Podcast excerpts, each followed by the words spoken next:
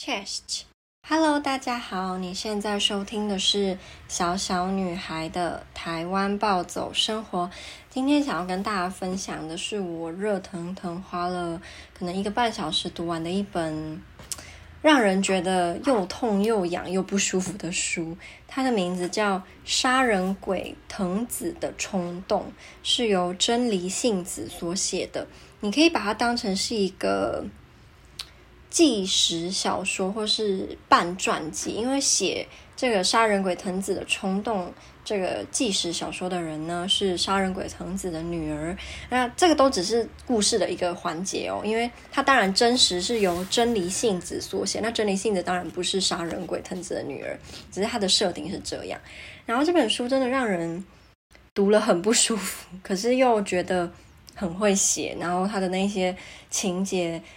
或许你没有办法百分之百的可以共情，但是一定有一些部分是我们平常也会有的感受，或是经历过的事，只是程度没有那么夸张。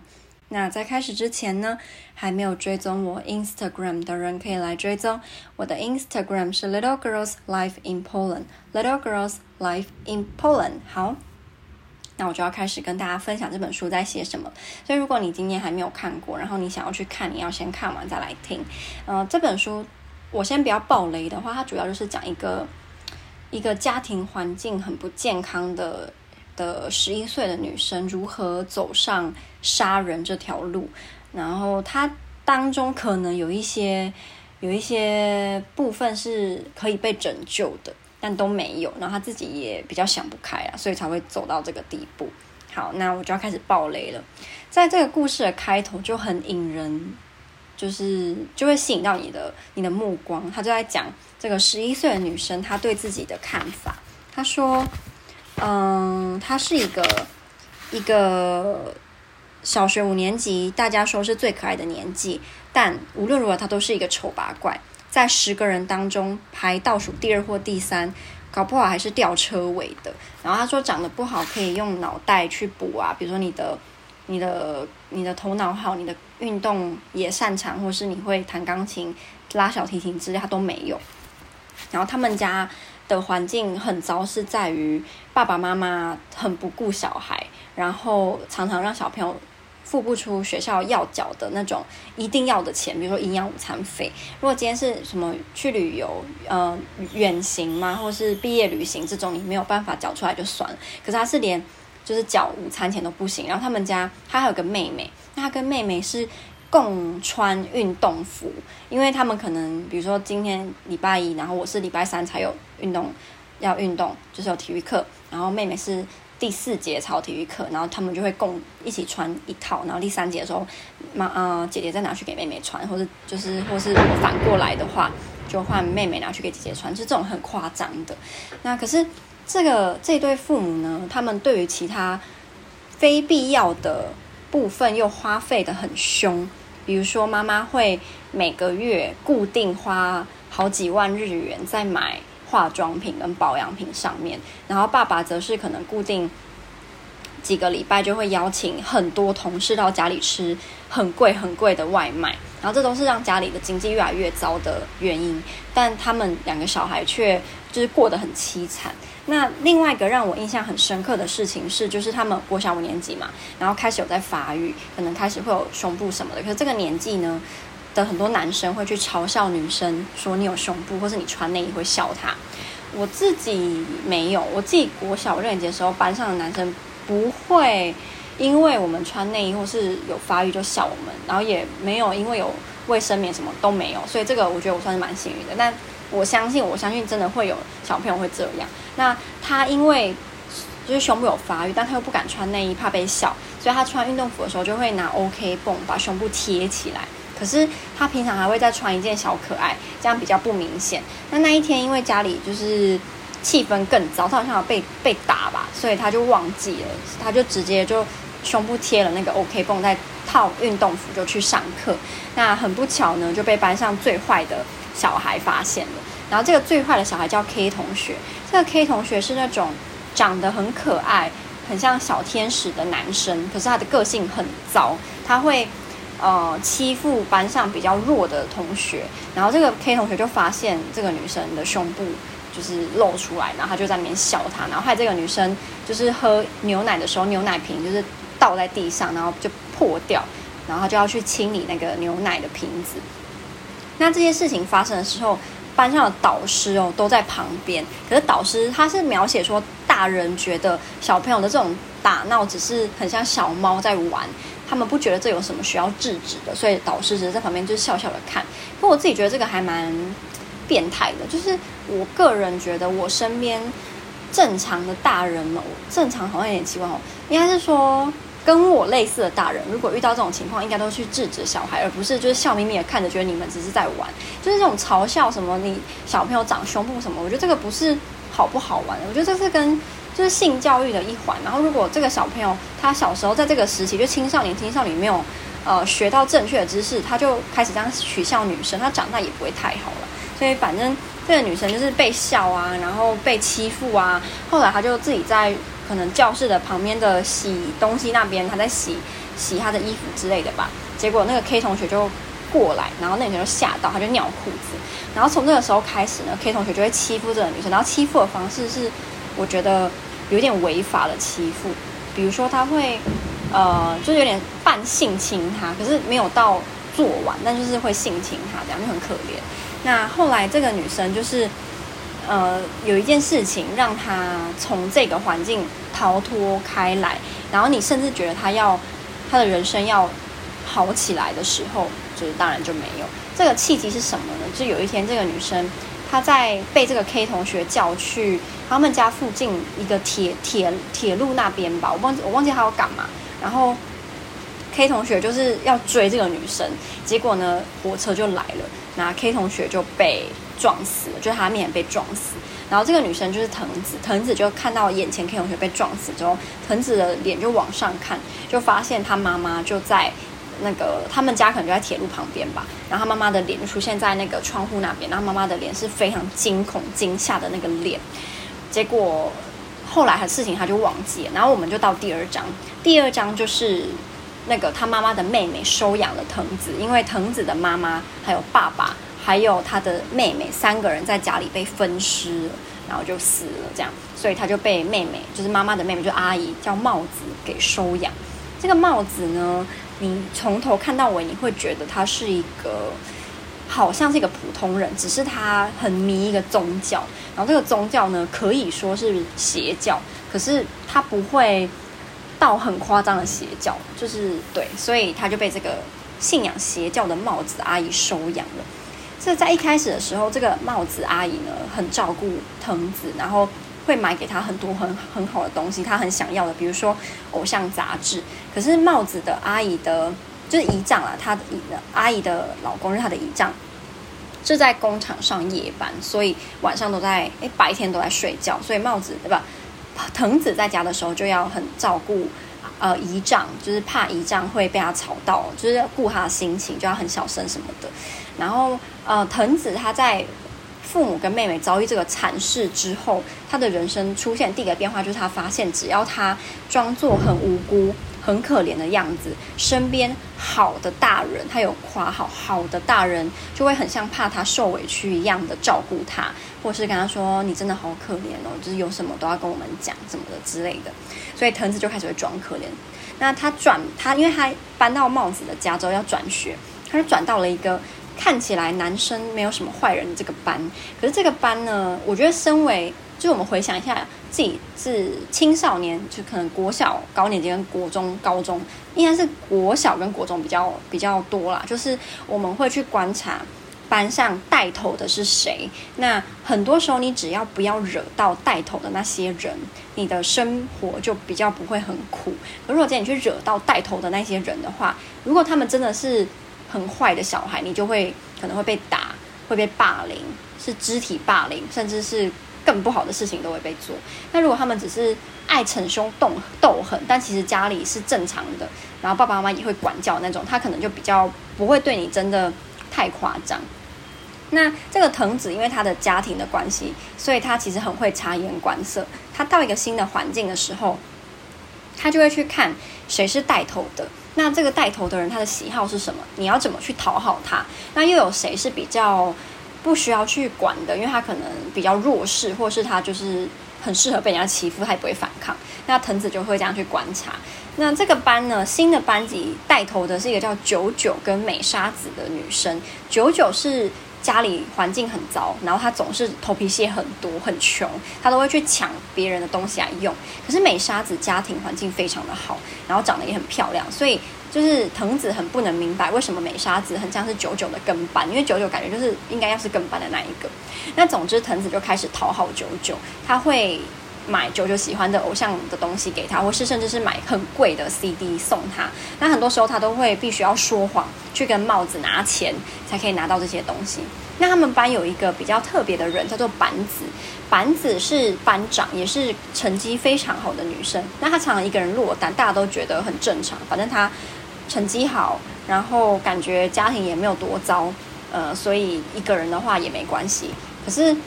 后来就发生了非常严重的事情，就是呢，班上的另一个小圈圈叫做是一个农农的女生带头的。这个农农也是长得非常漂亮，很像小公主一样。他们家家境也很好，希望农农以后可以去上私立国中的一个小孩这样。然后农农某一天就捡到了一只金丝雀，他想要就是养金丝雀，但家里已经好像有宠物，或是爸爸妈妈不让他养，他就把金丝雀带来学校，希望大家可以。就是让农农把金丝雀放班上，但他会自己去照顾它。那这个时候，藤子才知道，原来美沙子以前跟农农是好朋友，后来不知道为什么就不再是好朋友了。美沙子就说，农农这个人很爱说谎，他就算现在保证他会照顾金丝雀，过一阵子他就会找各种借口让金丝雀变成班上要轮流照顾的一个动物。那后来的确是这样。然后呢，呃，有一天就是藤子跟九九发生了冲突，因为。藤子就是受九九的威胁，算是半威胁。他有点，他不是威胁他，但是说，呃，如果你不买，我就不会再跟你当朋友，类似这种威胁。所以藤子就只能就是跟阿姨，就是又说谎，然后要到一笔蛮大笔的钱去买偶像的光碟 CD。那没想到隔天呢，就是哎，应该说买之前，藤子就因为这件事情在苦恼，他不想要一直跟阿姨拿钱，但是又怕不拿钱去买。就他就在班上变成被孤立、被霸凌，就跟以前一样，所以他就生病了。结果他生病的那一天下午呢，班上的那一那一团的人，那一团女生就跑来他家找他，然后他们的反应非常冷淡。这个时候呢，藤子才从九九的嘴巴听到九九认为他在装病，他是因为不想要买 CD 给九九，所以他才装病。所以他那时候就知道自己要成为被霸凌的人了。那后来他隔天到班上，就是的确开始发生一些。不好的事，比如说要考试，他不知道他作弊，结果被板子同学看到，班长就经过他就说不可以作弊哦，类似这种。但板子并没有去跟老师告发他，或是他变成一个人要当值日生，一般都是班上有两个人嘛。但因为他前一天请假的时候是他当值日生，然后别人代代替他，就今天他来了，就变成他有一个人当，就类似这种。结果他那时候晚上，哎，下午下课的时候要整理班上的打扫啊，就是桌椅啊。发现就是金丝雀居然死掉了，而且是被分尸的那种死掉，他就吓到。然后那时候藤子就觉得不行，就是如果被人家看到的话，别人会觉得是我弄的，所以藤子就把这只金丝雀再次的分尸了，然后把它丢掉了。结果这个过程好像他自己认为被那个板子看到，所以他。呃，就把本板子同学呢用围巾呃毛巾，那叫什么？对，围巾勒死，然后把他勒死之后，就是他的人生就一帆风顺，因为他把他勒死之后呢，他就原本板子同学可能要成为毕业生代表什么的，然后藤子就用用了一些小聪明，拿到了毕业生致辞的这个这个角色。然后他就开始就是会讨好大人之类的，然后到国中就真的不一样，因为在他国小的时候，他的阿姨帽子就跟他说：“你一定要好好的慎选你的朋友。”在国小，你可能会觉得要跟班上带头的人当朋友，但是当你到了国中，你就会知道，国小那一些成绩好的优等生可能没什么朋友啊，然后感觉不怎么漂亮，到国中才会成为班上带头的人，才会真的成为以后成功的那一些人。所以帽子就听进去，哎，藤子就听进去。那到了国中，就出现了他的人生应应该要是好的，但是呢，他跟之前在 CD 店。呃认识的一个大学生在一起了。这个大学生比他大八岁还是六岁，我忘记。然后这个大学生其实就是那种无所事事的。然后，但是自以为自己有很多抱负的大学生，他开始会跟就是藤子发生关系，然后会叫藤子到他的租屋处帮他打扫、帮他煮饭。然后藤子也开始觉得，如果他可以跟这个大学生结婚，成为他的老婆，好像也不错。那他也渐渐的不回家，因为他认为在帽子家，他无论如何都是呃外来人。然后他也觉得他们家的环境很糟，没有冷气，那就是。他睡觉的地方没有冷气，然后又要顾到姨丈的心情什么，他就很讨厌那个家。所以之后他十五、十六岁就渐渐的会不回家，住在大学生男友的家里。那也在这个过程中，他去暑期打工。他在打工认识了一个女生叫幸奈。这个幸奈呢，跟藤子一样都是十六岁，不过幸奈的家境似乎很不错，读的高中也是很好的高中。然后他自己的租处是那种新大楼里面的，也有冷气，整个环境就非常的好。那这个时候开始，藤子就很羡慕幸奈，也他也立志要当幸奈的好朋友。他说，他认为好朋友就是一个主从的关系，一个人呃自愿的当附属的那个角色，然后来获就是获得跟主要的这个人的友情。所以他就开始会当信奈的小跟班，会顺从他什么的，也把他的大学生男友介绍给信奈认识。那信奈除了家境好以外呢，长得也非常非常的漂亮，像是偶像一样的美。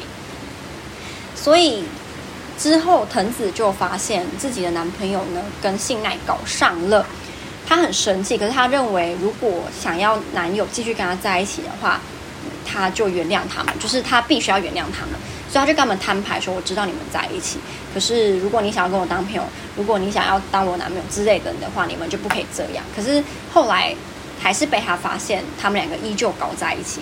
结果在某一天呢，藤子就去了幸奈的家。他其实，在那之前就已经偷偷的打了幸奈家里的钥匙，会去偷看他有没有房间有没有男朋友的影子，或是他的生活的用品之类的。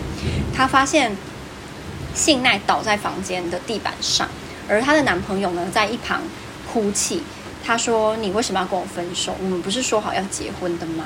这让藤子非常的生气。跟难受，因为藤子已经无无数次幻想自己要跟男朋友结婚、生小孩，结果男朋友居然没有，从来没有说要跟他结婚，而是要跟信奈结婚。男朋友把信奈就是勒死，倒在地上，然后信奈就走，哎，藤子就走过去，又把手覆盖在信奈的脖子上，就惊人勒了好几下，这样。然后后来男朋友就说：“怎么办？怎么办？我的人生要毁了吗？怎么办？我把信奈杀了。”那藤子就说：“没关系。”我们只要把一切导正过来就好了。那他的导正就是把信奈分尸，好像他从来没有活在这个世界上就没事了。其实这个时候我们才知道，信奈并没有死，他是在藤子真的把他就是手覆盖在上面的时候才把他掐死的。在那之前呢，幸奈是还有呼吸的，所以我们这时候才知道。那总之后来他们就真的把幸奈分尸，然后那个分尸的过程写得很恶心。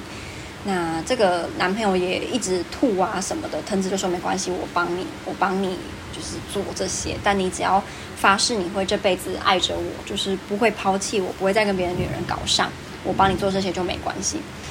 所以后来他们就结婚了，因为藤子怀孕了，然后他们就一家三口这样，他就跟他的阿姨说他要搬出去住，他甚至还说我男我老公呢是豪门，他会给我很好的生活，就是。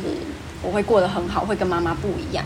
因为藤子从头到尾很害怕自己会跟妈妈一样，然后帽子也不知道为什么会一直讲出类似，就是你跟你妈妈真的很像啊什么的。然后他就会藤子就会压起来，就会说我没有跟妈妈不一样，我会幸福，我会很幸福这样。所以后来呢，他搬出去之后，当然一点也不幸福。他们家一点，他根本不是豪门，然后他的公公婆婆对他也很不好，他也。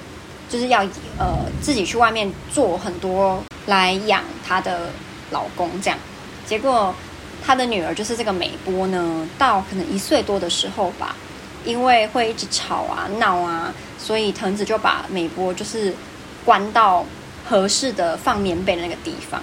那一开始还好，都会照顾她，可是后来她工作压力越来越大，她男朋友她老公也越来越不像样。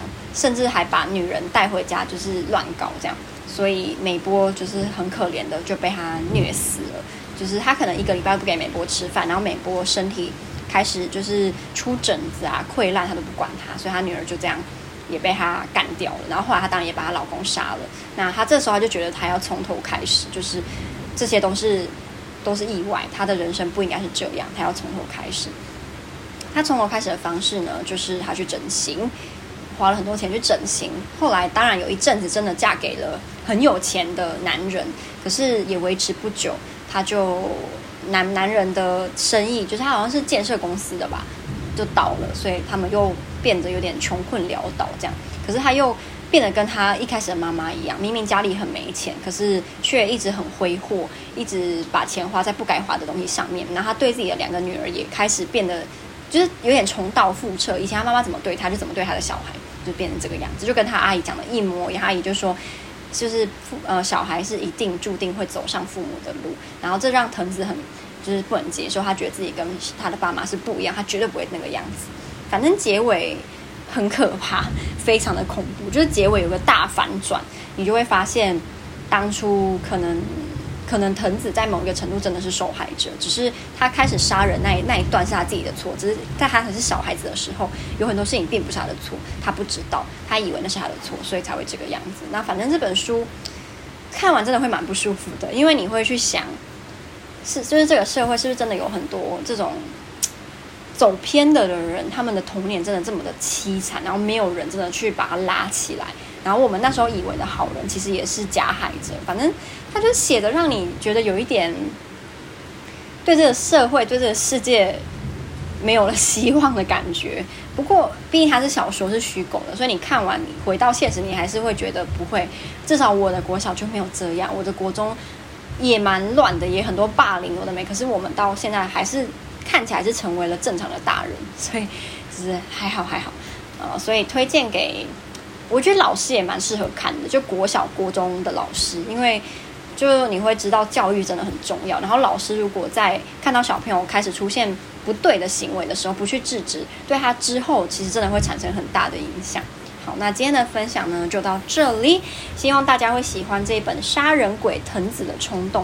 它有很多描述真的很写实、很恶心，可是又是写的让你觉得欲罢不能，所以蛮推荐不会害怕恶心场面的人去看。好，那我们就下支 Podcast 再见，拜拜。